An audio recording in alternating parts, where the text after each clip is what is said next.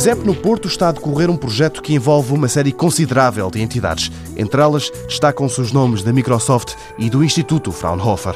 Nuno Silva, o coordenador desta tarefa no ISEP, explica que se trata de um grande projeto para uma área da saúde cada vez mais em voga. Para pessoas que estão com mobilidade reduzida, que têm problemas de saúde, mas que não podem sair de casa, mas quando estão em casa conseguem viver perfeitamente, quando precisam de assistência para serem alimentadas ou para serem limpas ou qualquer serviço, isso pressupõe um conjunto de serviços prestados hoje em dia por pessoas presencialmente. Quando uma pessoa precisa de um serviço desses, tem que ir lá à casa, ou a pessoa tem que se dirigir ao centro de saúde ou ao hospital, ou o médico a casa, muitos destes serviços podem não necessitar nem de ir ao centro de saúde nem ao hospital e pode ser feita por uma consulta por videoconferência ou a pessoa que se esquece de tomar um medicamento pode simplesmente ser alertada por uma mensagem para tomar um medicamento. O objetivo deste projeto é automatizar uma série de tarefas que hoje em dia ocupam demasiados recursos e que podem ser feitas de outra forma. Em concreto, explica Nuno Silva, no ISEP trabalha-se na integração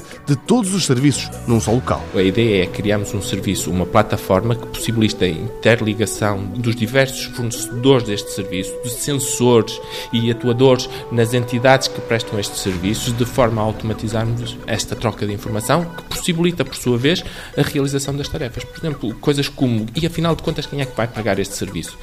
Como é que nós vamos automatizar este processo de pagamento de serviços? Como é que nós vamos fazer com que aquele utilizador toma um medicamento ou como é que vamos saber se ele deve ou não tomar o medicamento em função da temperatura corporal? As possibilidades e necessidades de programação são imensas. A ferramenta para prestar cuidados e acompanhar doentes à distância está a ser trabalhada de forma a permitir comportar novos usos que, nesta altura, ainda não estão previstos.